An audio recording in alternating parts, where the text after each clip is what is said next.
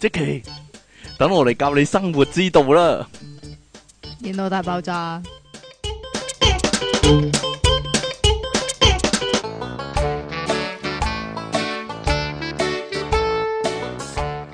歡迎翻嚟 popup.com 嘅電腦大爆炸，呢度繼續有音樂情人出題傾，仲有苦悶人類嘅救世主，即即稱其離讓神啊！如果呢，我真係咧笠咗即其個 bra 嚟戴會點樣咯？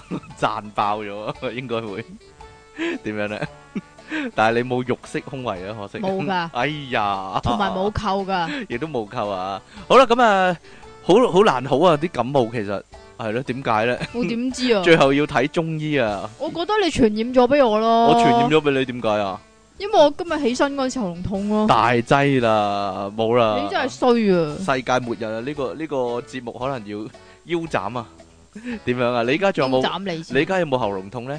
仲都話起身嗰下硬係就見頭痛，暈啊！係啊，嚇踎低起身先頭啊，係啊， 唔係啊，近來咧有啲咩好好笑嘅事咧，就係即其尼昂神咧好無聊地咧，不停玩嗰啲咧影相嗰啲 app 啊，係咪好多人係咁嘅咧？我想 知道，即係下載好多、喎，然之後咧就對住喺度傻笑、喎，你咩事咧？你係咪唔正常 咧？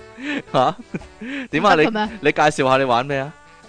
就係 Minion 點樣啊？係會點樣啊？呢個係是 Facebook 最新嘅功能嚟噶嘛？係 Facebook 嚟嘅咩？係 Facebook 嚟嘅咩？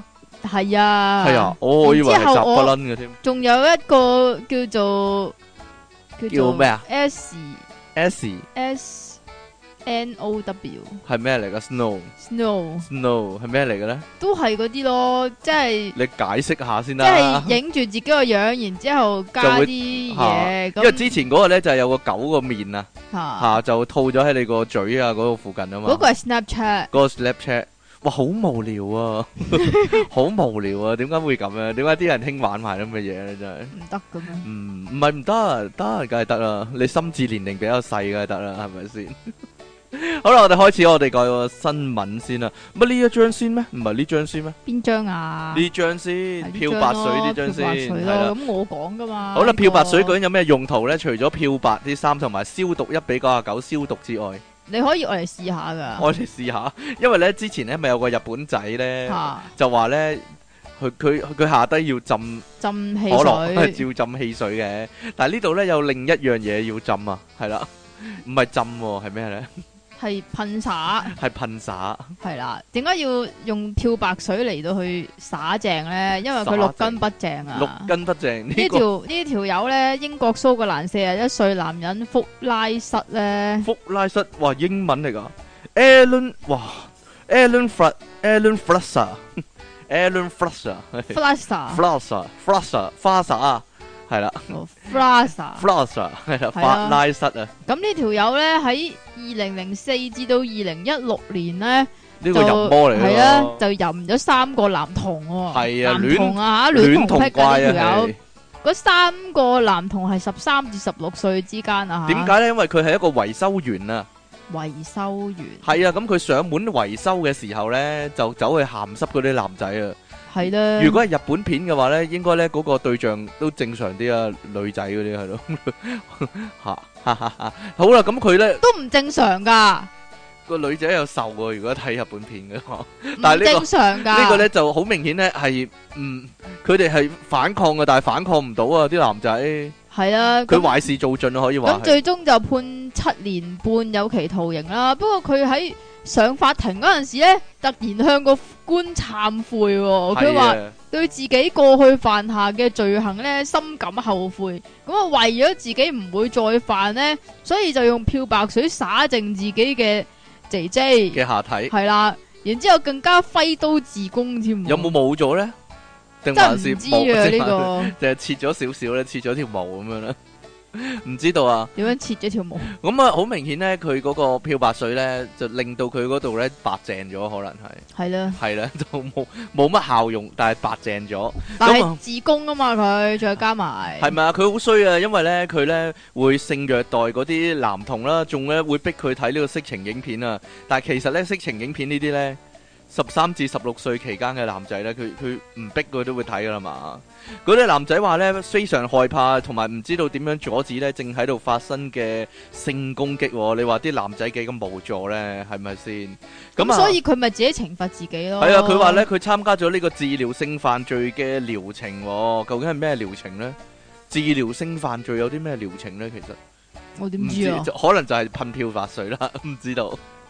好啦，咁啊，希望咧呢啲咁誒呢啲咁唔好嘅事咧，唔好再發生啦。我係咪好有教育意義啊？今日真係唔該晒喎。好啦，咁啊呢度咧有個非洲哦呢個故事教訓我哋啊，教訓我哋咩？咧？用漂白水係唔得噶，小心要用要一自比供九十九，要自供先得噶。要用一比九十九係啊嘅漂白水，，係啊同埋小心啲維修員係嘛？係啊，即係陳豪上咗嚟，哈哈哈！ 好啦。你真係衰啊！系幫你維修啊！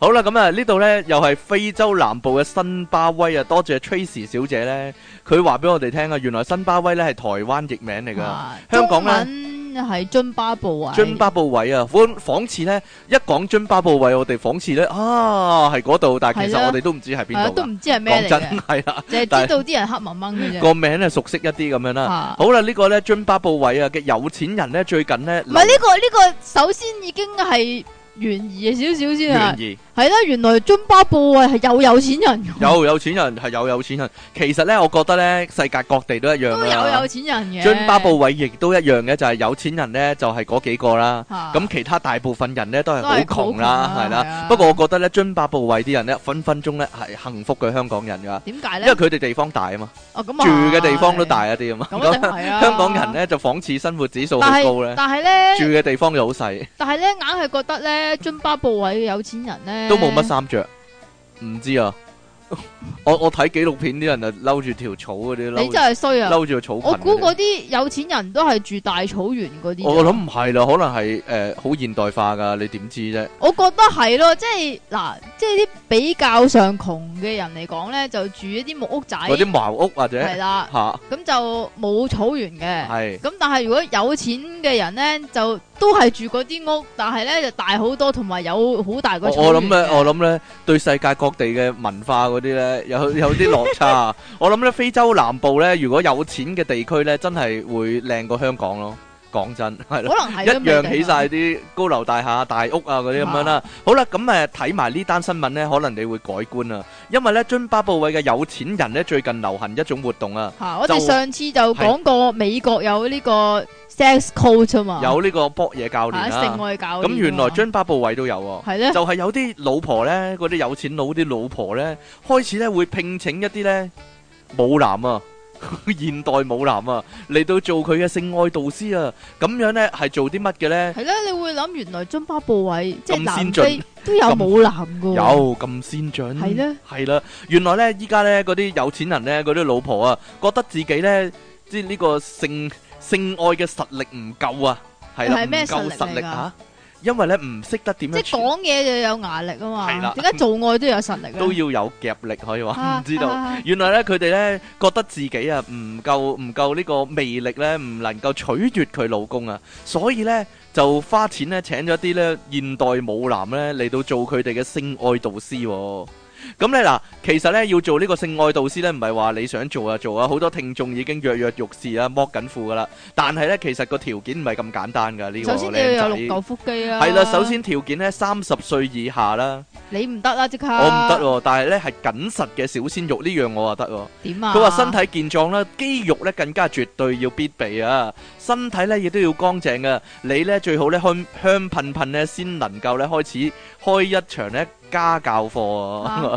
而費用咧就會咧你會賺到咧一個鐘啊百五至到五百蚊美金不等嘅，咦咁好似平好多喎，平好多啊！平過上次啊，幾千蚊啊上次嗰、個。係咯，係啦，咁啊嗱，一個因為非洲啊嘛，一個博嘢導師唔係一個性愛導師呢。佢話呢，其實佢嘅自己嘅職責呢，就係、教啲人妻啊點樣取悦佢老公哦、頂點解唔係點樣點解啊？唔係教啲老公點樣去？因為呢，嗰啲有錢佬嘅老婆呢，就娶翻嚟呢，就應該取悦個老公啊，我咁我唔知道。啦，嗱呢、個咁呢，但係點解唔揾一個诶诶女性嘅去教好咧？明顯呢啲呢啲人妻呢係另有另有企圖啦，可能哈哈係。哈哈好啦，佢話呢，佢哋嘅職責呢就係教啲人妻呢啲老婆呢點樣取悦佢哋個有錢老公啊，等佢哋了解呢男人同女人嘅性期性嘅期望呢係有唔同啊，因為咁呢，大多嘅委託人呢，即係嗰啲老婆啊。都會委让委托人，系啦，都會俾呢啲導師咧直接示範嘅，點樣哦直接示範呢？又或者咧揾其他嘅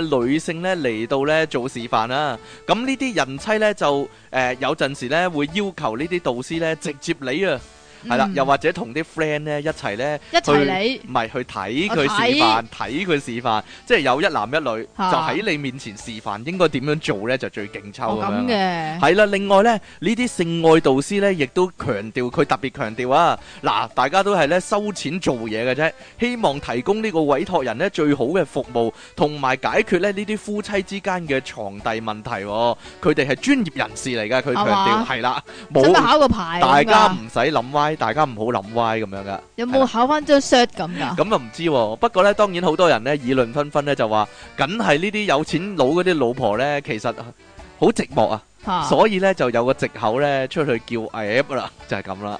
啊你又點睇咧？你使唔使揾個人即係示範一下咁樣咧？睇 A V 算睇啦 A V 啊得係嘛？唔知咧，因為咧可能咧佢哋有障礙啊，就係即係點啊？要現場 3D 咁唔樣係唔係佢哋睇非洲人嚟噶嘛？啊如果咧坊間嗰啲 A V 咧，通常咧都白雪雪噶嘛，佢哋睇嚟咧冇乜代入感啊，冇乜投入感啊，可以話。咁有黑人噶嘛？咁啊係喎， 你真係啊你好多噶嘛？你好懂嗯喎，靚妹，唔係點啊？唔知道你知唔知啊？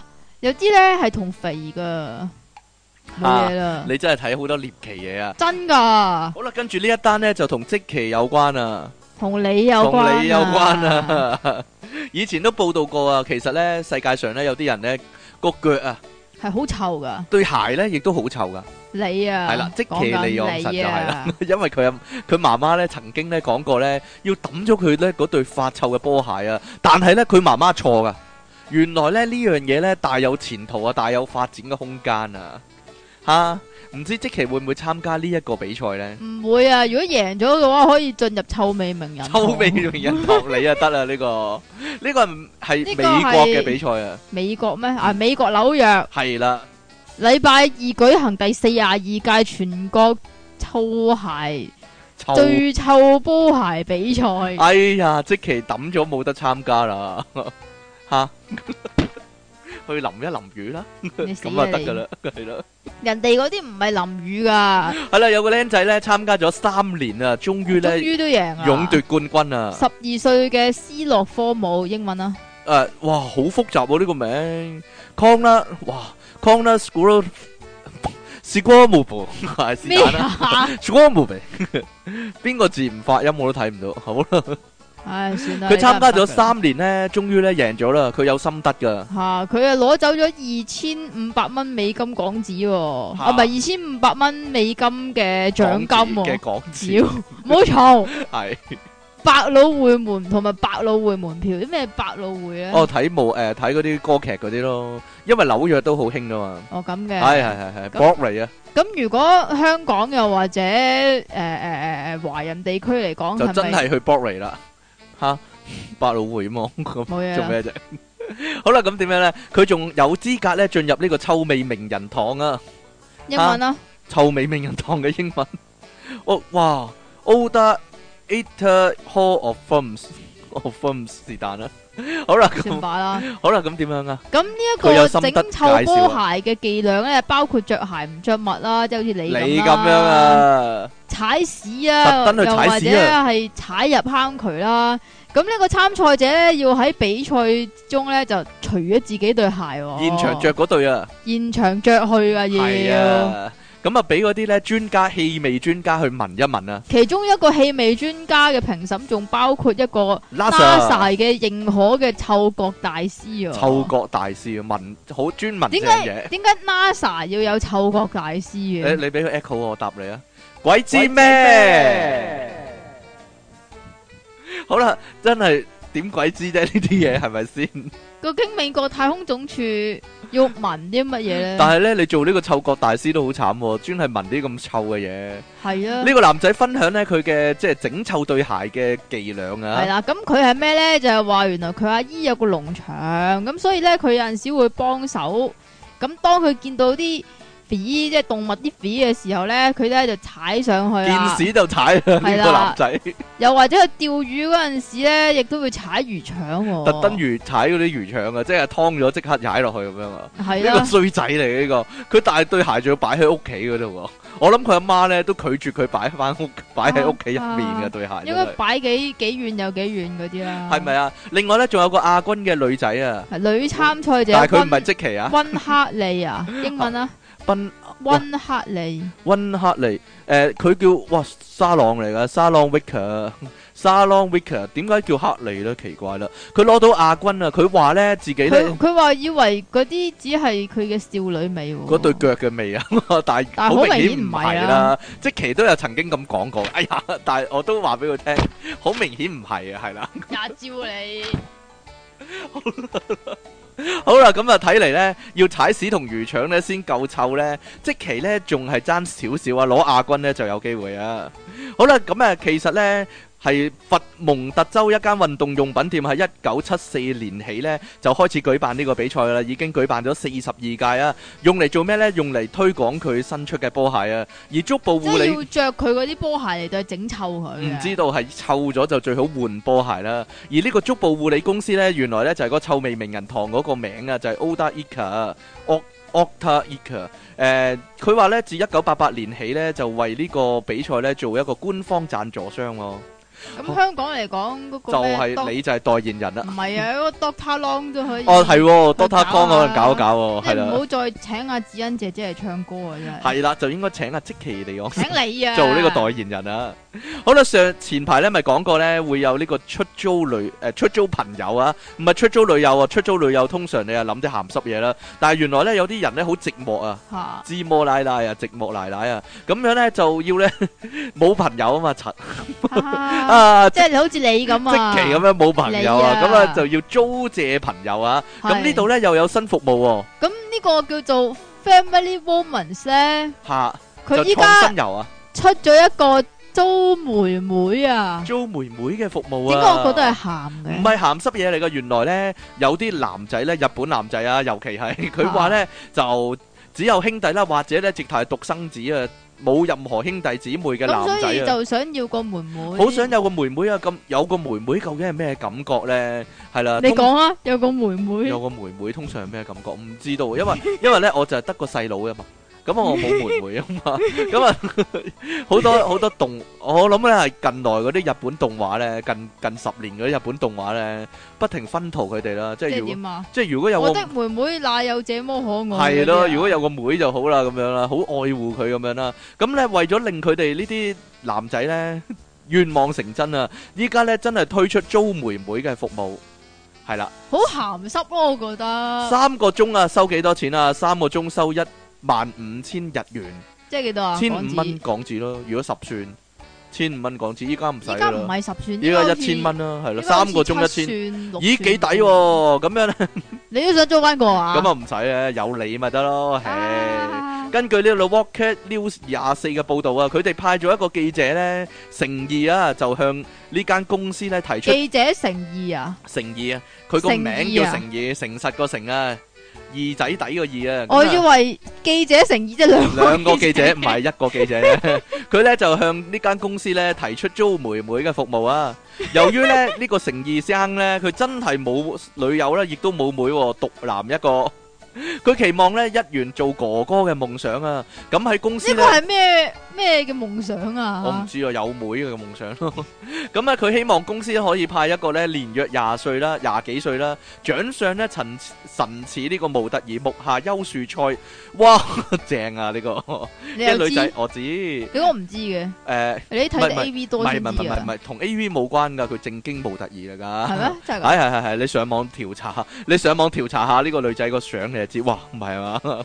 咁做佢嘅臨時妹啊，咁雙方約好咧租用嘅日期啦、見面地點之後咧，並且咧就嗰日咧就嘅定咗當日嘅行程啊，同埋原來係唔俾租翻屋企噶，唔俾租翻屋企同埋唔俾掂噶，係咧，係唔俾有掂都唔俾掂，身體接觸。噶，係唔完係全喎，但係阿哥通常都會掂下個妹喎，掂下個妹，唔會啦，推到個妹。係啊，真係為咗黐線嘅，係啦，完全唔鹹濕噶。好啦，兩個人呢嗰日做啲乜呢？嗰日呢一齊飲咖啡啦、傾偈啦，同埋行街買嘢啊。原本呢，呢位誠意生呢，誠意神呢，佢認為自己呢唔會誒、呃、會不情願陪阿妹呢去購物啦，同埋行街嘅喎。冇諗到呢，唔單止陪咗啊，仲幫佢拎戰利品啊。過程呢非常有趣啊！佢仲請阿妹呢幫佢呢誒選購衣服啦，亦都呢一齊買翻買翻落嚟啊！咁啊，最後呢，兩個人翻到誠意神嘅屋企啦。原本規定呢係唔得嘅，只能夠約喺公共場合見面啦。但係呢 Family Romance 咧就破例啊，俾阿邊俾阿妹啦同埋誠意呢翻屋企啦，一齊睇漫畫同埋打機喎。而呢，阿妹呢亦都善盡佢做妹妹嘅責任啊。佢見到阿哥嗰間房呢太太亂呢。咁應該再整亂 啲啊！亦都抱怨話咧呢度太亂啦，我唔想坐喺地上面喎，即係咧好似妹妹咁啊，撒下嬌咁樣啊，對阿哥咁樣啊。啊事後咧，啊阿誠意神咧表示咧非常滿意啊，冧死佢啊咁樣喎，係咪咧？究竟有妹嘅人咧，可唔可以分享下佢嘅經歷咧？我冇妹，我難以想象啊。但係咧，聽講咧係係好好厭煩煩啊嘅一件事啊。同埋咧，通常咧，阿哥同妹咧，或者阿家姐同細佬咧，係係唔啱好關係碼噶，係啦。問下即其尼昂神就知啦呢樣係啊嘢。係啊，如果你冇細佬，會唔會租個細佬咧？唔會咯，你會唔會去即係開始一段姐弟戀咧？或者？哈哈冇啦，哈哈哈！係咯，你都咁細粒啦，如果有個類似 仲細過你咁大劑啦，真係真係雪姑七有七個小矮人啊，真要係七個咁多啊！啊！好啦，跟住呢、個跟住咧呢個咧就係講緊你，點解你會揀八段新聞嘅？明明六段就夠噶，你仲話俾我聽唔夠嘅，離奇啦！今日唔係不嬲都講八個㗎嘛，講八個嘅咩？你睇依家時間仲有十分鐘啦。係喎，呢個係咩咧？呢個呢，就原來有個報道呢，就話，男人呢，由八歲到八十歲呢，都中意大波同埋搞嘢噶喎。原來八歲中意搞嘢噶啦。八歲已經中意大波，好明顯啦。有陣時咧咪你會呢？，有陣時咧咪你會。八歲中意乜嘢唔 啊？係有陣時咪影啲細路仔相咧，嚇佢咪偷望隔離個姐姐對波嘅會，係啊。好明顯係嘅，會吸引咗個注意力落去啊。咁你呢？呢個發誓咧，呢咁個你呢呢個報道係真㗎，咁你呢？我親身經歷，我話俾哦你聽係即真㗎。啊係你八歲開始已經中意大波同埋波嘢噶啦。誒呢個冇啊，八歲唔識啦，係啊。嗯，我好都啦，知原㗎來啦呢個係有科學根據㗎，佢話呢，原來呢，做個簡單嘅男人呢。即係中意大波。下係可以促進正面思考啦、高潮啦，可以延長壽命，甚至人命都可以，甚至出了人命都可以讓男人活得更久啊！即係咩啊？即係咧，如果你生仔咧，就會即 係搞哦即嘢。係即係如果搞個大波嘅生出嚟嗰個都係更加長唔命，係唔 係，如果你中意搞嘢，而又啊搞大人哋個肚。啊？可以咧令你咧更加長命啊，係啦。 好啦，呢、個研究咧，咩嚟㗎佢好有好有好有科學根據噶。英文啊，內科學醫學雜誌哇，呢、個我真係唔識喎。A Chief of Internet Meditation，咩咪識咯哦。是但啦。 佢咧根據呢個雜誌嘅研究咧，佢咁講啊，大胸有助男人正向思考。大波可以令我正面思考咩？真係排除負面嘅情緒，間接維持生理健康，延長壽命。我中意細細地就得噶啦喎，係咯，唔最得啊緊要要大有，啊最緊要有啊，得啦。做愛甚至可以降低五十 percent 嘅死亡率。哇，幾好喎，做多啲啊要。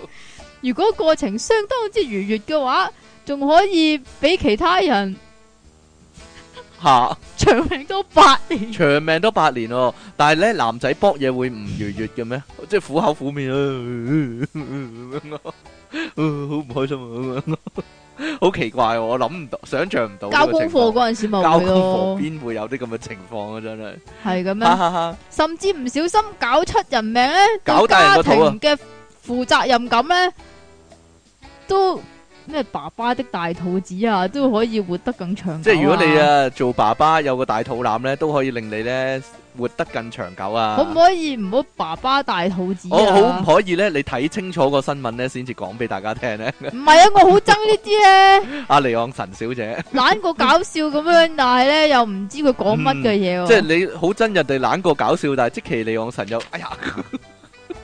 好啦，另外咧，仲有啲秘方咧，可以令你長命啲啊，就係、做家務啦。吓呢個根據荷蘭鹿特丹大學醫學中心咧， Holland 唔係啊 University Medical Center Rotterdam Rotterdam 是但啦，鹿特丹，我從來冇得見過鹿特丹個英文原來係咁樣嘅喎。吓 Rotterdam 係咯，Rotter Rotterdam Rotterdam 啊 Rotterdam 係咯，原來呢個英文鹿特丹個英文係咁嘅喎。好啦，咁樣點樣咧？佢點講啊？男人做家務可以長命多一年，係啊，我諗我會長命，我成日都做家務嚟講啊，一年啫喎。一年啊，咁啊短啲喎。如果你想延長多啲嘅話呢，就做園藝啦，就可以延長二點七年啦。哦，呢、個外國人先有咧，香港咩圓乜鬼啊，藝啊圓都冇，點藝咧真係。啊，好啦，原來女人咧亦都可以靠做家務咧長命啲嘅喎。有舉例嚟講呢，就係、一個有做家務嘅五十五歲女人呢，平均可以活到八啊三歲喎。哦，即係但係幫下手啦，係啊你係啊，但係要一直做大量家務呢，先至可以活到八十六哦，歲喎。咁都幾好啊，有嘢做咁啊，最緊要好似你咁樣點攤解要攤點解喺度要咁做唔家喐啊。務呢？就會長命呢？因為間屋乾淨啲咧，亦都冇咁多細菌啊嘛，好簡單啫。好啦， 男人係咪一定中意睇鹹片嘅咧？係啊，係可以話俾大家聽。 不過睇鹹片有啲乜嘢好處定係唔好處呢？有啲女人呢，可能呢介意男朋友呢睇鹹片嘅行為啊，但係睇我好唔睇 A 片。我好唔明白點解喎。佢認為呢，明明呢都有自己啊，點解男朋友呢都仲需要睇其他女人呢？所以呢唔同啊嘛唔少男仔呢會趁呢冇人嘅時候呢偷偷地睇 A 片、喎。到底鹹片啊喺男人嘅世界裏唔面有係幾咁重咁，如要呢？果調翻轉咁講，你都有男朋友咧，咁點解你要睇愛情片呢？哦，好難講嘅，因為咧男朋友嘅愛情咧唔同啊嘛。 好啦，一項國外嘅研究指出咧，睇 A 片嘅男仔咧，可能對戀愛嘅關係咧會感到唔滿足、喎。你英呢國每日吓、我冇啊，呢啲分得好開喎、呢啲係。嘛？係啦，英國每日郵報咧呢、個研究咧嚟自美國印第安納大學 Indiana University 啊，同埋夏威夷大學馬洛亞校區、喎。研究人英員文咧啊， University of Hawaii 馬馬魯啦馬魯啊，好啦咁啊，研究人員分析咧五十份啊同鹹片同埋滿意度相關嘅研究啊，希望了解呢 A 片啊對個人整體滿意度咧係咪有影響力喎？研究呢就匯整咗咧嚟自十個國家超過五萬個人嘅資料啊，並且針對咧人際關係範疇嘅性同戀愛關係滿意度啦，同埋咧個體自身範疇嘅身體同埋自我滿意度咧進行分析啊。即係減完啊，睇得太多咧，係會對戀愛關係唔滿意噶。係咧，係啊，個結果顯示呢，成日睇鹹片嘅男仔呢，係呢對戀愛關係唔滿意嘅比例較高噶。又或者存在太多幻想啊。係啊，因為呢睇得鹹片多呢，太多唔同嘅招式啊。條女呢又積極又主動啦，又靚啦，咁樣呢， 呢一個呢。啊，就會令嗰個男仔呢對性愛呢有啲不合理嘅期待啊，因為呢，尤其係香港啦，跟住啲女仔呢，好你多係咪時想呢講死魚好多啊？死魚一條咁樣，係啦，咁啊絕對呢冇咁多活力啊，亦都唔會扮晒女僕咁樣啦。好啦，好懂啊，我知我你啦好算數，唔講呢啲啦。咁啊，就佢話呢，同現實生活有落差，容易令人感到失望喎。不過呢，就冇發現呢，男仔呢睇 A 片呢就會令到個體對自己嘅滿意度呢有有任何嘅關係喎。即係男仔呢，好少留留意個男優啊，咦咁大隻會唔會令自己唔滿意咧？係唔會噶，係咪真係唔會㗎？唔會啊，，因為呢， 我都唔知通啊，常都大肚腩嘅。因為會留意個女噶咯，唔會留意個男噶咯。睇鹹片嗰陣時，你真係好啦咁，嘅話，點解唔睇兩個女嘅？冇啊冇睇啊，我唔中意啊，點解嘅？個人咁口橫掂你都唔睇個男㗎啦，個人口點解味唔睇兩個女嘅個咧人口味嘅問題。好啦，咁啊呢個唔唔方便喺度討論。係好啦，嘛但係呢個研究呢，亦都關於女仔呢。佢就發現呢，女仔睇鹹片呢，就唔會對戀愛關係嘅滿意度有任何任何影響喎，係咯，係咯，係咯，奇怪啦，女仔唔會點解咁奇怪啊女仔唔會代入去嘅咩？係咯，如果我俾東女尼仔大木，睇咸如果我俾東尼大木搞就好啦，會唔會有女仔咁諗咧？唔會 啊，唔會啊，哎呀，係咯，唔會噶，原來。唔會 啊，哎呀有冇女仔啊？哎呀，如果有朱古力波就好啦，如果男朋友係咁樣。冇唔唔會啊啊，，原來唔會噶。唔我會啊，真係要走去馬里蘭州問下先啦，真係唔係係呢個印第安納大學度問問啊，真係要取西經你哋叫做。 係嘛？好啦，我哋講埋最後一個係嘛？呢、個應該係你揀一個啊，你揀一個，二揀一揀一個，唔唔揀啊！我唔揀啊， 直頭唔揀，順住落咯咁。下次先講啦，吓、兩個都下次講啊？唔得㗎。點解啊你？又話講六個，你又話八個太多啊啦。唉你自己揀嘅又係嗰。咁算啦個係咩嚟？我睇睇先，我過一個目先。哦，唔係啊，講埋最尾嗰個啦，咁唔俾講 講啦，呢個好啊，呢個好講啊。 係嘛？係啦，日本一間超級市場咧，佢真係好超級啊，即係咧，唔知點解日本嘅超級市場咧，原來係有廁所嘅咯。有廁所好方便啦，但係咧就亦都因為呢個廁所咧引起一啲問題啊，成也啊風雲，敗也風雲，可以話係。日本嘅超商 Daily， Yamasaki Yamasaki 啊，啦山崎啊，咁啊大阪嘅其中一個分店嗰度咧，咁啊有網友咧影低咗公廁嗰度有個告示牌，係啦，佢就話咧，原來咧有好多人咧去廁所，而咧啊就發出咧好勁嘅聲音喎，係大便聲喎。吓，係啦咁所以就有個告示就寫住話，希望客人你開大嘅時候唔該細聲啲，係啦， 佢仲咧用一啲好鬼馬嘅形聲字咧嚟到表現我嘅 bili bili 喎佢話。 ，bili bili。佢話如果啲人聽到哔哩哔哩咁嘅聲咧，會造成正在購物嘅客人留下不愉快嘅消費經驗喎。佢係咪應該做好啲隔音咧？即係個廁所個個牆壁會唔會太薄咧？即係係啦？連買嘢，即係但係出邊買嘢啲人都聽到喎。哔哩但係其哔哩實咧，日本嗰啲廁所咧好犀利噶。啊，日本即係啲女廁咧，咁你去薯薯嘅時候咧，咪可能會發出一啲水聲嘅，佢、啊佢會潺播潺流水，會啊播音樂噶。有播音樂咧，亦都有播假嘅沖水聲啊，聽過。係啦，咁啊喂，唔好咁啦。 但係呢度咧呢呢度咧就話咧，原來咧即係嗰啲人咧喺入面去開大啊。嗰啲哔哩咕嚕哔哩咕嚕嗰啲咧，令到出面啲人好困擾咧，話咧聽到啲聲都覺得臭喎，所以咧先有咁嘅告示啊。不過諗真咧，係點樣可以控制個屙屙比嗰陣時個聲咧？ 請問唔知啊。嚇一一望呼嚕咁樣自己控制唔到嘅啫，係嘛嚇？唔好屙啲屎咁硬咯。唉，點樣控制啫？嗱，你話屙尿啲阿媽咪教嘅，嚇你你唔好誒射落個水度嘅，你射落側邊嗰個嗰個。你阿媽有教噶，有啊，即係冇咁大 聲，冇咁大聲啊嘛，係嘛？即係射落個池缸嗰個位嗰度，馬桶側邊嗰啲位啊，咁佢流落、流翻落去啊嘛。如果你直接射落水，咪滴滴滴滴滴滴咁好大聲嘅。嚇但係屙屙 B 又點樣整咧？嗱，呢度即期有個方法教大家啦，點樣呢？點唔 啊？知喎你係咪搣兩格廁紙落去咧？唔其實都會有聲噶，知啊，咚一聲咁樣，咚。 要睇下你究竟嗰個量有幾多啦，同埋第一爛啦定係啊定啊係啊係堅實啦，係啦，係啦。最好堅實一啲咯，係啦。但做係人如果堅實嘅話咧，你唔擺兩個廁紙落去咧，會彈翻上嚟噶。係啊，近來咧有單好恐怖嘅新聞啊，係啦，係啦，咁啊大家小心啲啦。 好啦，咁今日咧嘅新聞咧去到呢度啊，咁我哋咧今日嘅題目咧預先講咗啊，二百二十集電腦大爆炸嘅題目咧就係即其離岸神啊嘛，我哋休息一陣，翻嚟咧就正式開始啊。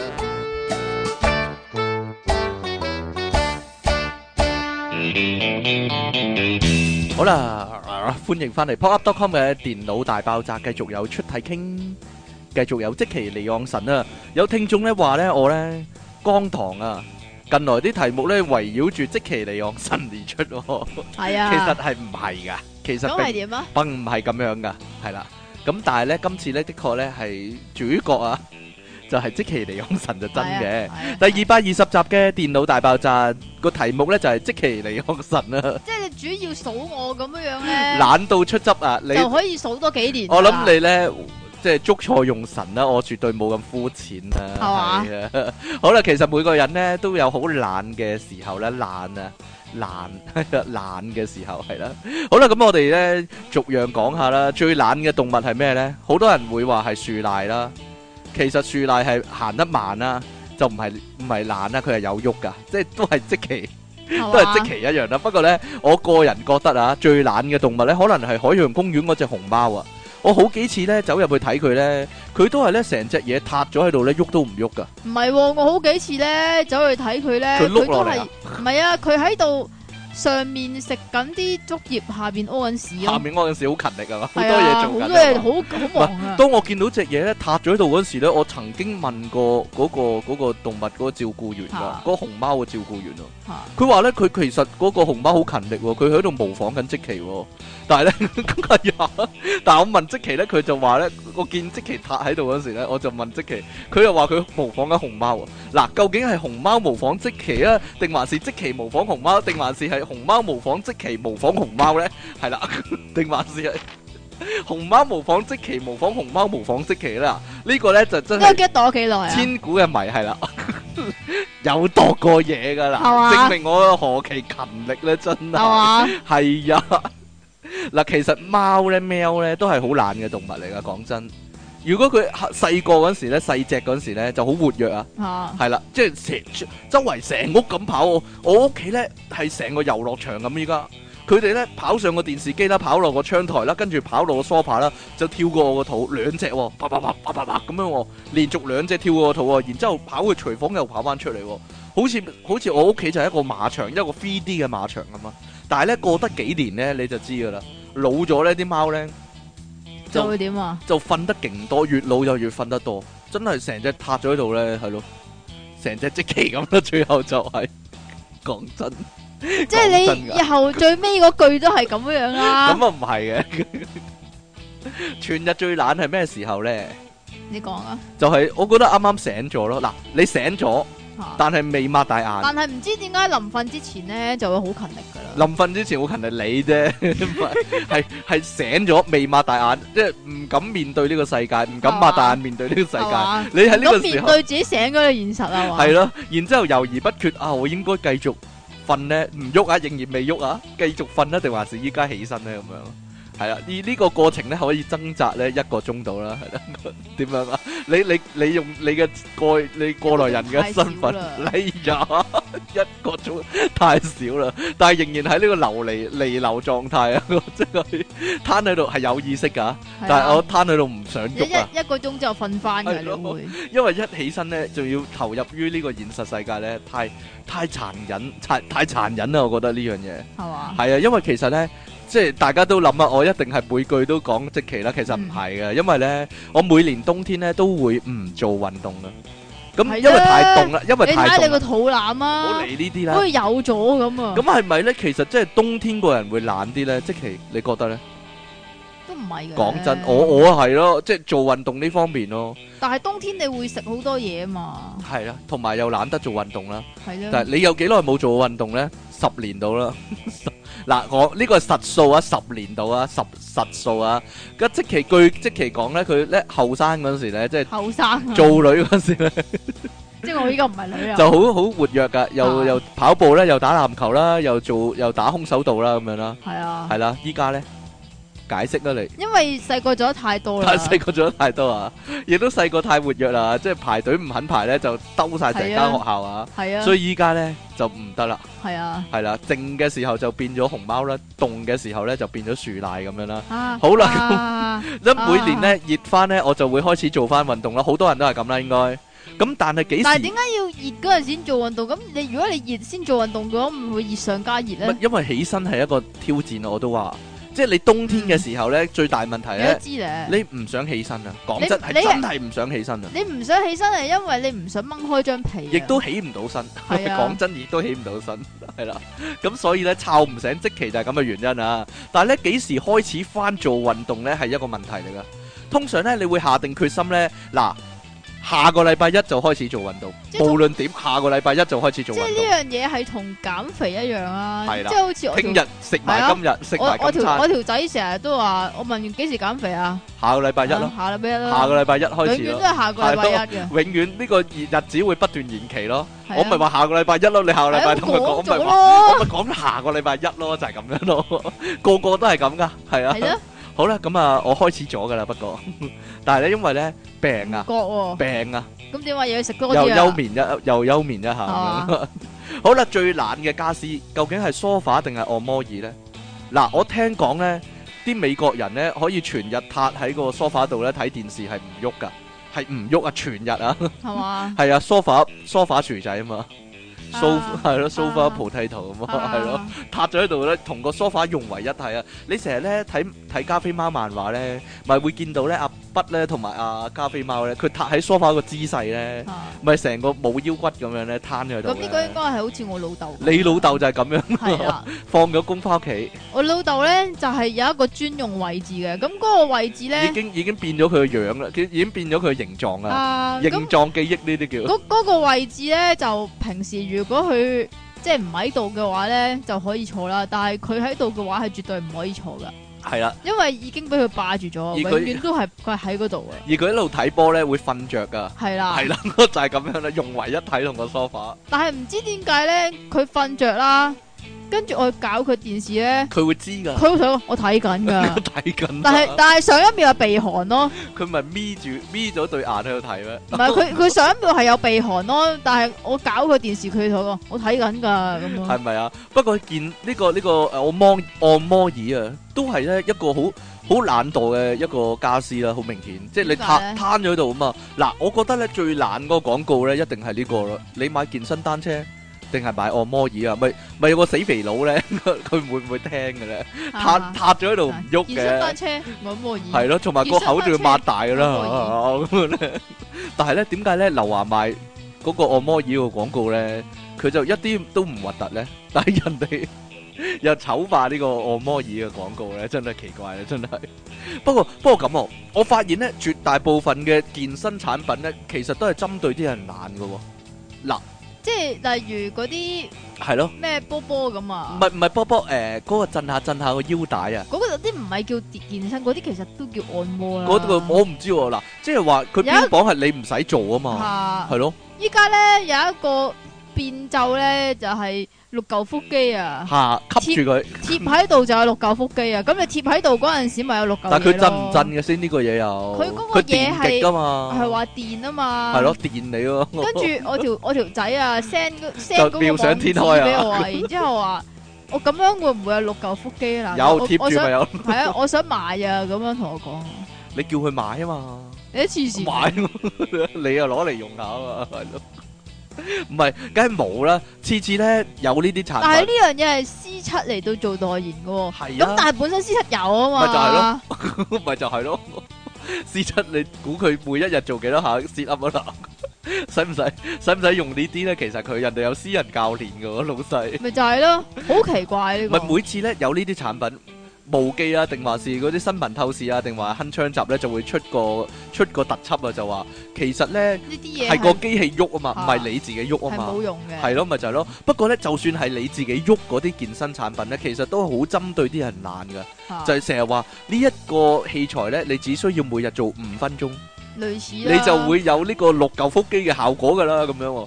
我最記得咧就係以前有一個好似凳咁樣樣嘅 sit 嘢 up 嘅板嗰啲咪係啦係啊啦，啦係。咯，摁下摁下啊嘛。系系你擺隻手喺側邊啊，然之后你摁上嚟咁樣样，係啊，即係好但似佢又有彈你弓啊嘛。坐你坐搖搖椅咁樣样啊，係咯，咁啊你又會有呢個腹肌啊，你又會做咗呢、個，唔係佢成日話咧，你做五分鐘就等於你跑咗一個鐘噶啦，咁樣咯，類真似真啊，係好懶先會買，但係啦真正嘅懶人咧就係咧，佢會買晒呢堆嘢翻屋企，但係都係唔做噶咯，係但啦，係都係唔做，擺晒喺度咁樣咯。我我媽都有我媽都有喎，啊嗰、個單車咧，即係坐喺度又可以睇電視，一路睇住電視一路踩個單 車咧，啊即係嗰陣時咪好興嘅，佢冇佢冇病嘅，啊即係你個人要用腰力嚟平衡嘅一嚿嘅啫。啊我我媽有嗰嚿嘢咯，但係依家係上面晾咗嘢咯， 即係變咗一個家私，佢已經係啦， 係唔會用噶。 哈哈，我我曾經問過，咦你唔用啊？佢話係啊，俾俾咗你啊咁樣， 佢咁樣講喎。啊呢啲嘢永遠有人買嘅喎，幾好賺，啲懶人即嗰係啲通錢常係幾好賺咁嘅噶真係。嘛，你會買咗翻去就當自己做咗噶啦係嘛，啊，即係錢解決到啊，但係其係啊實冇解決過問題啊呢樣嘢。嗱，細個讀書嗰陣咧，你多數咧有一個全班都公認係最懶嘅同學啊，而嗰個嗰同個學通常通常通常肥肥仔啊，嘅或者肥妹， 好明顯，我有寫嘅，你估你諗到啊？咁但係即期咧，講點真，啊？你細個有冇俾人公認係最懶冇惰咯哦咧？點解咧？唔係咯唔，係，因為你細絕個對有唔係咯過度活躍哦症，嗯咁點啊？而家就啱啱相反啦，各走極端呢啲可以話係啊係。佢又係唔啊肥喎，但係係啊但，係咧，而家真係成隻嘢咁塌咗喺度嘅喎。成隻乜嘢啊？成只熊貓咁樣咯， 我唔知道點樣形容你啊！真係阿即奇咧好過分噶，我咁點樣啊喺度分享佢啲嘢咧，佢咧可能咧翻屋企會偷偷地 cut 咗噶， 真噶！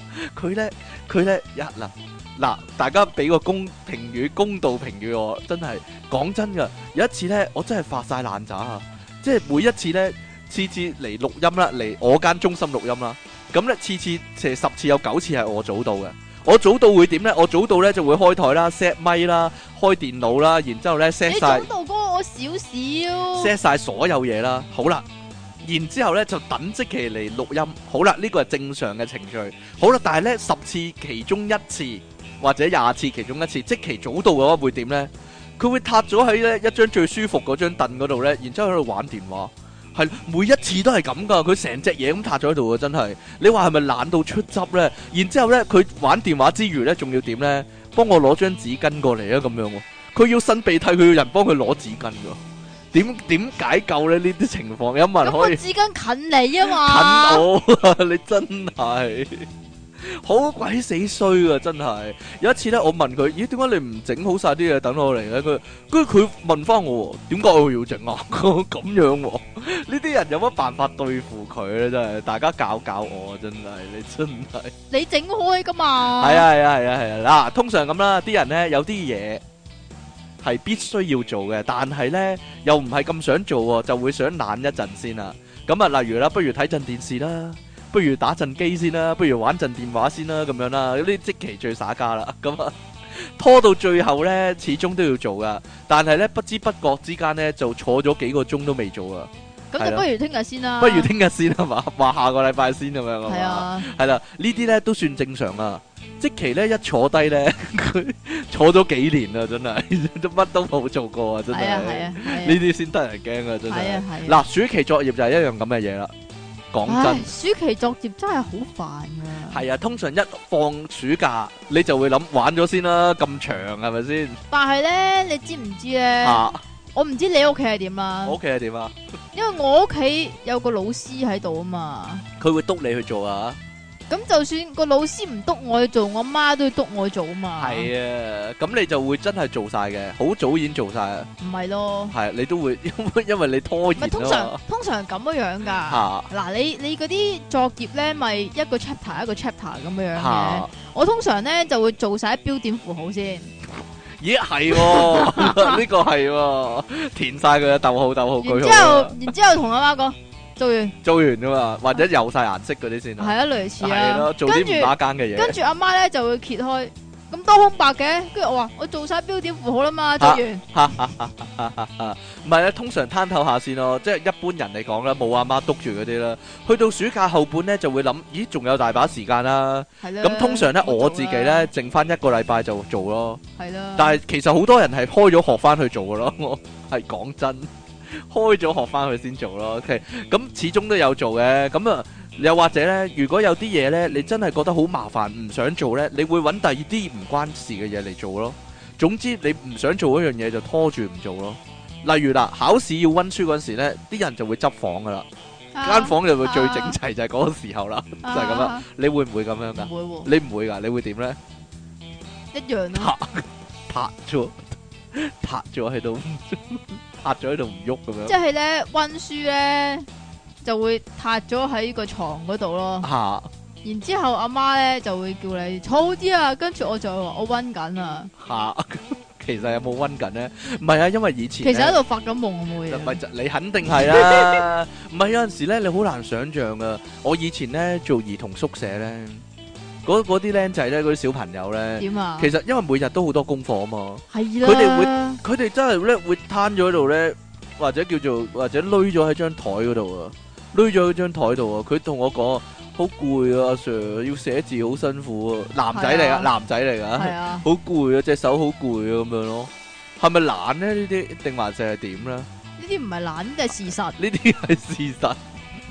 你好有代入感喎、 你你好有代入感喎、仲有有有個僆仔係好好記得噶，因為咧佢寫字好淺色啊，咁即係好好細冇力好細力啊，跟住咧嗰個 miss 其中有一個 miss 咧就會拆晒佢咧，叫佢再寫過噶，好好攰啊，寫得大力咁樣喎，係咯，揸筆都冇力，點算咧真係？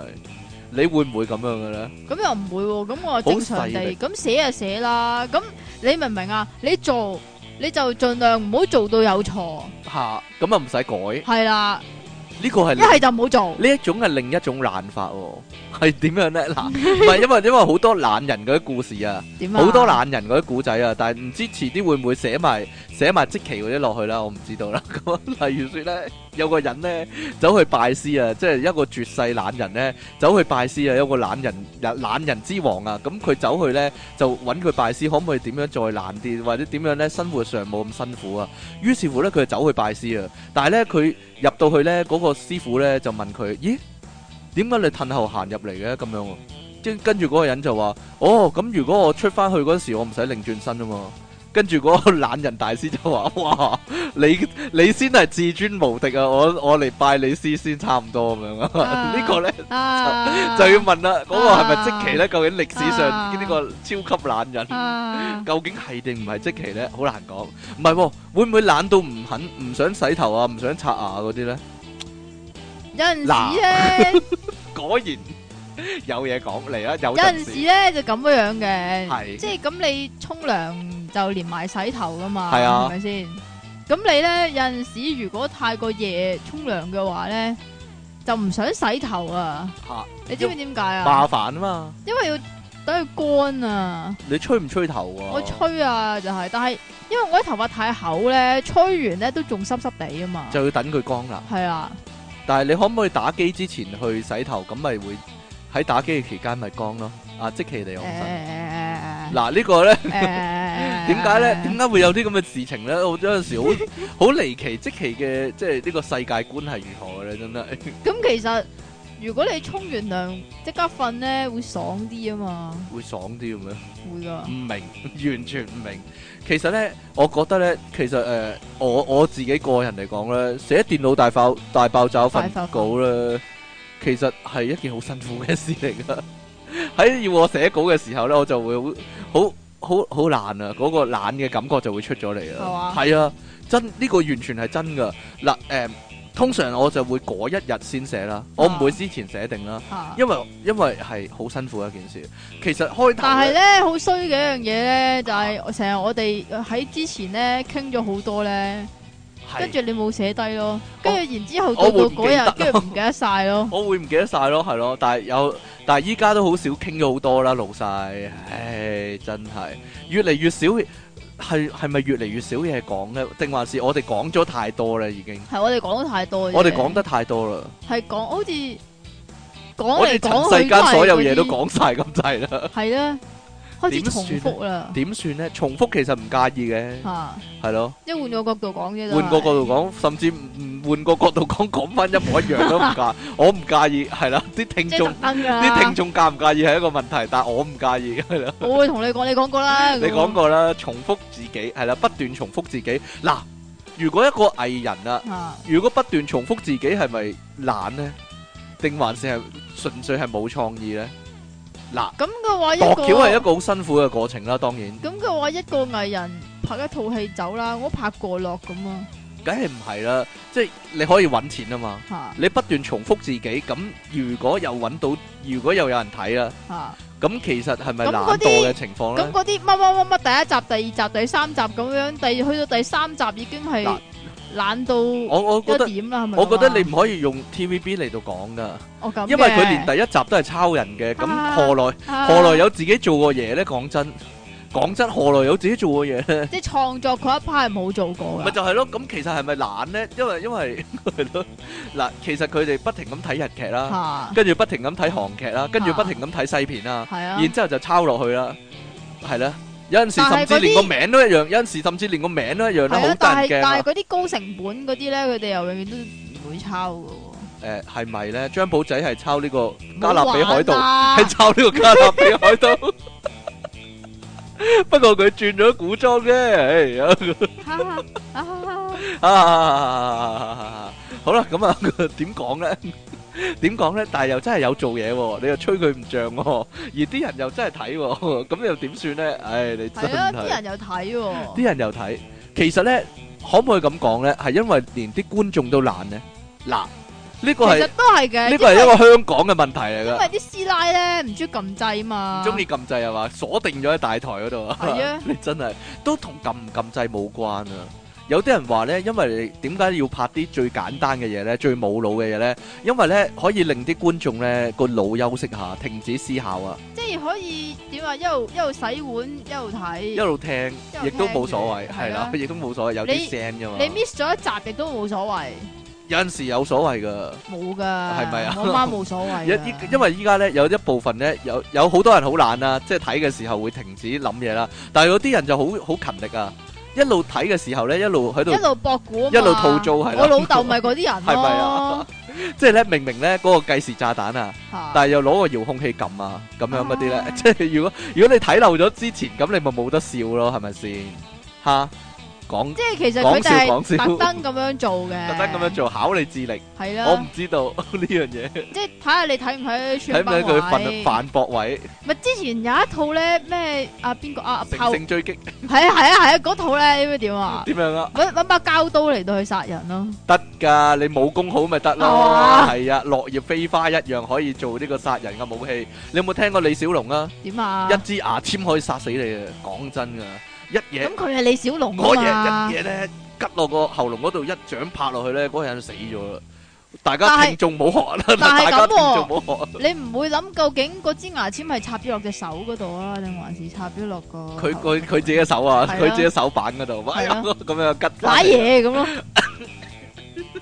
哈哈哈哈哈哈哈哈啊但係你都係喎。點啊？即係講到度橋懶咧，阿即其食字嗰啲咧，永遠都係咁樣咧，已經咧啲聽眾都估到嗰度衰 喎。係咯，有陣時咧，聽眾回應嗰時咧，係回翻即其嗰啲套路出嚟咧，真係唔知好嬲定好笑喎。嗱，最近咧就係咧咁樣啊，即係咧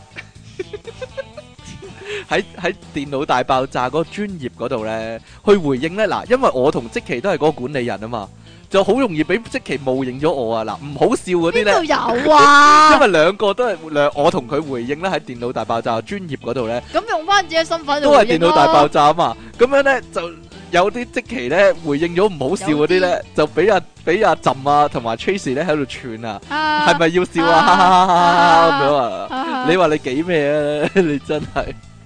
我記得佢講咩啊？佢話咧，阿 Tracy 咧翻係專業好翻翻譯得好專業啊，直頭可以開個專業啊。跟住啲人就啊，好笑好笑好笑！呢個係即期整噶，呢個係即期講噶， 唔關我事啊。如果係我嘅話咧，我就直頭咁講啊，點啊唔？好同我講專業，亦都唔好同我講忍耐，係咪啊？好啦，細個放假我嗰陣時我呢想問笑點喺邊我啊？冇講好好笑 啊，我有講好笑咩？細個放假嗰時啊，通常咧就會諗好多嘢玩啦，要諗咧好多地方要去啦。但係個人越大咧就越懶啊，攤喺屋企算啦，都係乜都唔想做啊，真係乜都唔想做啊。係咧，你放難得放假，你嘅放假就梗係你嘅娛樂啊就係乜都唔做，係啊，係啦，呢個係難得嘅機會，呢個難得最舒服嘅一件事。係啦，最舒服係點樣呢？最舒服就真係呢，即係你瞓喺屋企嗰度，然之後呢， 真係瞓覺呢，瞓十幾個鐘咯。如果你放假嘅時候，當然啦，你會諗哇，浪費咗好多時間喎。但係呢，當你好多嘢做嗰陣時呢，你回想翻嗰一刻呢，就會唉，瞓覺嗰下啦嗰一刻真係正啦。係啊嗰一刻真係人生人人生之中最正嘅一刻啊！可能係真係可能係喎，真係即係瞓十幾個鐘，人人嘅一個人啊，做可以做到咁呢，你真係苦復何求咧？真係冇嘢啦，算啦。即係依家仲喺度諗緊，哇！真係嗱，我識嘅人當中邊個最懶呢？嗱，唔好提即期嘅話呢，我諗我細佬都幾懶嘅。點解咧？因為如果同阿媽咧誒約飲茶呢，嗰、個範圍係超越咗大角咀嘅範圍呢，佢通常都唔去嘅。咩為之超越咗大角咀先？例如搵一日個約界線係喺邊度先？例如揾一日約去太子飲茶，吓咁我細佬就唔去噶啦，通常都係咁噶。但可能佢會， 可能佢遲啲聽完呢集就會話邊 係啦咁樣噶啦，但係唔好理啦。啊咁啊，你呢？你會唔會有呢咁嘅情況呢？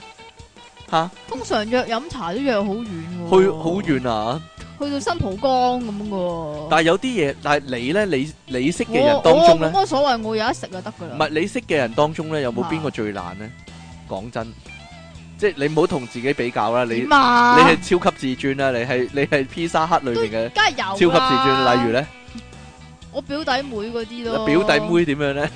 即係唔知點解咧，佢外國人嚟嘅，好難講嘅。佢兩姊弟咧係咁樣樣嘅，喺澳洲咧係已經唔中意出街噶啦，跟住翻到嚟香港咧，如果我唔撩佢哋出街咧，佢哋都可以唔出啊街心嘅。貴啫，心貴，心貴，心貴啫，外家、黐家呢啲叫係啦，唔係咯，但係佢哋又會喺屋企叫悶嘅喎，啊好悶啊好，悶啊！但係係啊同拍喺度啊，好係啊悶啊，咁樣係啊就係咁啊，啊，成日都 boring 最好 boring 咁樣， boring boring，最好俾啲嘢娛樂，最好你過嚟娛樂下我哋咁樣啊，類似啦。係咯，你你就去佢面前嗰度爆下笑咯，係咯，講下好笑嘢咁樣咯。啊，啊！啊你你擅長啦，係咯，你啲內行嘢啦，係咯，好啦， 咁啊，最懶嘅人會係點咧？會唔會連頭都懶得洗啊，涼都懶得沖咧？或者係懶得去廁所屙啊？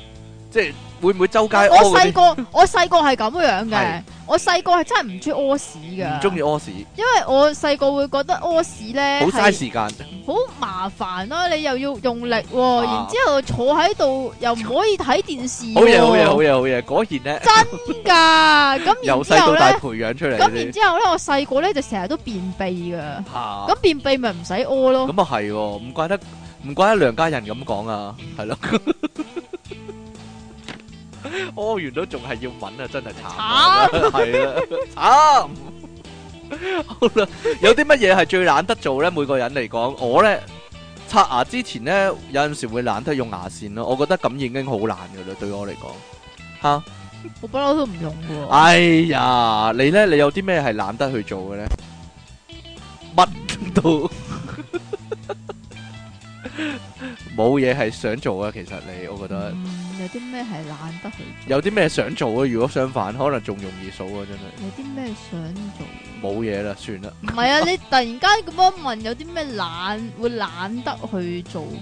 好難諗。好難諗！啊，係咯，太多啦，根本冇嘢想做，係咯。你你成個人失去動力啊！即其離往神點算啊？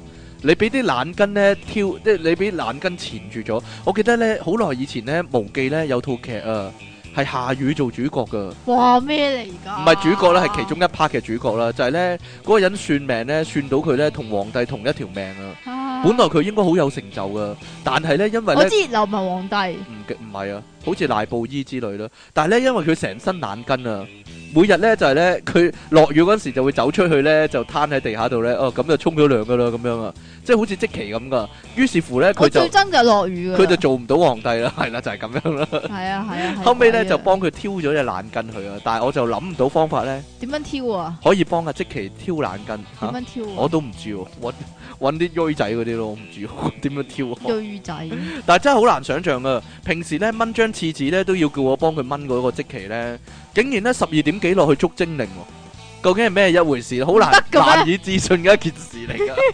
呢樣嘢呢樣嘢係咪一個契機咧？真係。啊啊好啦，出體傾送出，我我冇寫啊，不過咧係咯？我點喺你解你冇寫咧？ 因為我我未收到，因為即期懶跟發咗，我收唔到佢嘅新聞，聞，我收唔到佢嘅新啊用聞。晒啲新聞啊！好啦，所以呢，我喺呢度揾啊。好啦，出體傾送出你啊揾 啦，漂白水一支， 即期利昂，求其即期利昂神送出臭波鞋一對。點解啊？但係呢樣嘢好似以前送過啊，不過冇所謂啦，因為今日呢，有呢個臭波鞋比賽啊。如果呢大家呢攞咗呢對即期嘅臭波鞋呢，可能呢可以冒認呢身份呢去參加比賽啊。但係你首先要着咗先啦，你忍受到着咗先啦，係咯。即期利昂神起身又再瞓，爆炸私人相吓，呢、又係個唔嗰係人啦，唔啲係人啦，你又嚟係啦。嗰阿啲，朕冇信喎，嗱，我譴責，我譴責你阿朕你，公開譴責啊！公開譴責你，你冇信，你懶啊你。兩位節目主持人，你哋好啊！你去邊啊？你想點啊？你去邊啊？ 有 個聽眾俾信我要攞嚟啊嘛，係啊，咁你攞我電話咪得咯？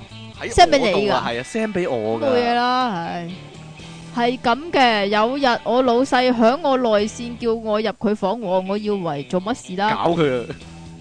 會咁噶，唔係啊，即系啲老細如如果內線嘟嘅話，就會咁樣做啊嘛唔。知嗯道。你做老細嗰阵时可能會但係我懷疑呢個人個老細咧係你啊，即其你點啊？讀埋你就知點知我都想做老細喎，吓，你嚟啦，你講啊。你個腦好細啊嘛，因為系啊啊，估到你講咩啦？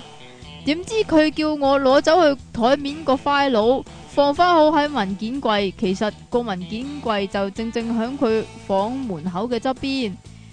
條人哋忙到死，佢自己喺房睇 YouTube 啲無聊嘢，成日笪咗喺張凳度，真係懶過快西啊！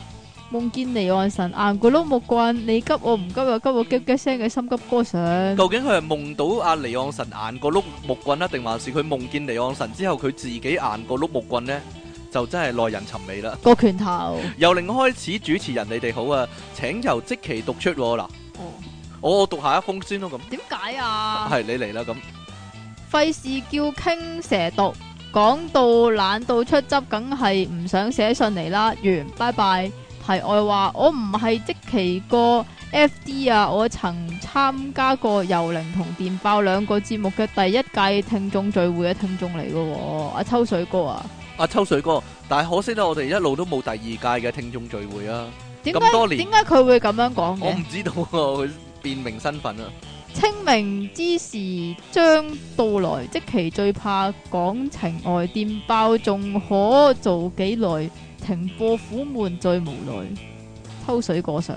好啦，秋水哥，我哋咁耐咧都未有呢個聽眾聚會啊，其他網台節目咧都有啦。會係唔會啦，係因為咧我哋咧點啊？又賴落我度啦懶，到出汁嘅問題咧，唔關我，賴啊！你唔姓賴關唔啊？關你事啊，賴啊關我事嘅，我自己，我我自己一人做事一人當，我孭呢條罪，係啦，呢件事我孭，係啦。好啦，To King Sir and Jackie 啊，又係我香港人啊 ，King Sir 讀信嗰種字正腔圓呢，真係令小弟拜服啊！陰勁陰勁，呢集講懶到出汁，即其按離岸神應第二，冇人敢應第一啊！小弟都無謂喺專家面前班門弄斧啦，我都係買定花生睇啊，等睇即其表演算數啦。突然師兄大發，等我都學下做詩人啦！即其離岸神，朝朝好早瞓，太陽落山先起身，香港出汁第一人，香港人上。香港啊！好啦，你讀埋呢個啊，我讀咗兩封啦唔。係我仲有一個聽眾啊嘛，嚟啊！親愛嘅電腦大爆炸主持，請出出體傾用林助漢通讀出以下來信啦。哎呀，今日同大家講個林助懶漢係邊個啊？誒、以前每日一字嗰個人咯，咁你講啊，今日同大家講個懶字，十六畫，部首係心部，説文解字咁講啊，有嘅懶。鞋也、怠也、一曰餓也，之亦作懶。宋書亦曰啊，唔少懶學問，晚成人。詞語有懶蟲、懶惰、懶散，成語呢就有懶到出汁啦。意即呢，夜晚唔瞓啦，日頭唔願起身啊。由於張床呢成日唔見陽光啊，容易造成濕度高，嚴重者呢張床就會生出蘑菇啦。現代人版網台泰斗即其離岸神。好啦，下集就同大家講下個拆字啦。啊即其離岸神芒亨在上身，聽眾炎黃龍上啊！多謝你啊，炎黃炎黃龍啊！大家呢又識多一個字啊！好啦，我仲有一個啊，兩位主持好啊！我感覺到呢出題傾呢已經氣數已盡啦，開始所有題目呢都環繞即其啊！懶得最開心嘅時候呢，當然係所有人都唔喺屋企。獨霸間屋嘅時候啦，一個人塌喺屋企啊，食完外賣呢就 hea 喺 sofa 煲劇啦，煲戲啦，煲漫畫啊，真係完全體驗到咧咩叫時間係唔存在啊，但系我以前細個咧，如果啲屋企人咧唔喺屋企嘅話就咧，會反轉間屋啊嘛，啊係啊係咯，就會做好多好多好多攤到嘢啊。攤晒啲玩具喺地下玩咁樣嘛，唔知即期有冇同感呢？有咩指教呢？點樣懶先係最嘆呢？即期，我好期待呢，即期會出書講解懶的哲學啦，或者懶禪啊。懶禪都幾好喎，又或者咧，好似賽斯咁啊，出即期書啦、即期資料啦，哈哈哈哈哈！啊希望可以得到啟示啦，睇下點懶出個未來誒、誒攬出個未知的實相啦。挪威產寶寶上急集短短地，由於時間關係啊，指定你讀啊，即係我啊，好啦。啊，多謝你啊，挪威橙寶寶，挪威橙寶寶啊！好啦，咁今日呢，我哋嘅節目時間呢，短短地啊，冇以冇之前咁長啊，係啦，功力嘅問題，功力功力嘅損耗嘅問題 啦，呢、你個懶嘅問題。我冇懶到啦，老細寫咗好多嘢啦，我已經，哎呀，奈何呢？因為呢講緊即期啊，佢唔好意思回答辯啦， 因為自咁點啊？佢唔選擇唔自辯啦，係啦，揀咗個律師咁樣啦，係係啦啊，所以咧就係係啊咁樣啦。好啦，咁誒，所有嘢咧都呢個地球咧都繼續轉緊啦，所有嘢咧繼續進行啦。咁呢點個啊特首咧亦都選咗出嚟係啦啊，係啦。咁啊，大家都冇辦法啦， 繼續有一日過一日啦，有有得一日過一日啦，有得嘆就好嘆啦，有得爛咧就好爛啦，就係咁樣啦。就係咁點樣啊？你有冇嘢同全香港咁多選民講啊？你又嘅唔係選我，因為你嘅資料咧已經泄漏咗啊！係隨啊時咧會有財務公司咧上門咧 追你數啊！今日已經民建聯打嚟啦。真係多得你唔少啊！真係 我講真㗎，民建聯打俾我啊。攬打俾你咩事啊？有蛇齋餅種落落嚟拎咁樣啊！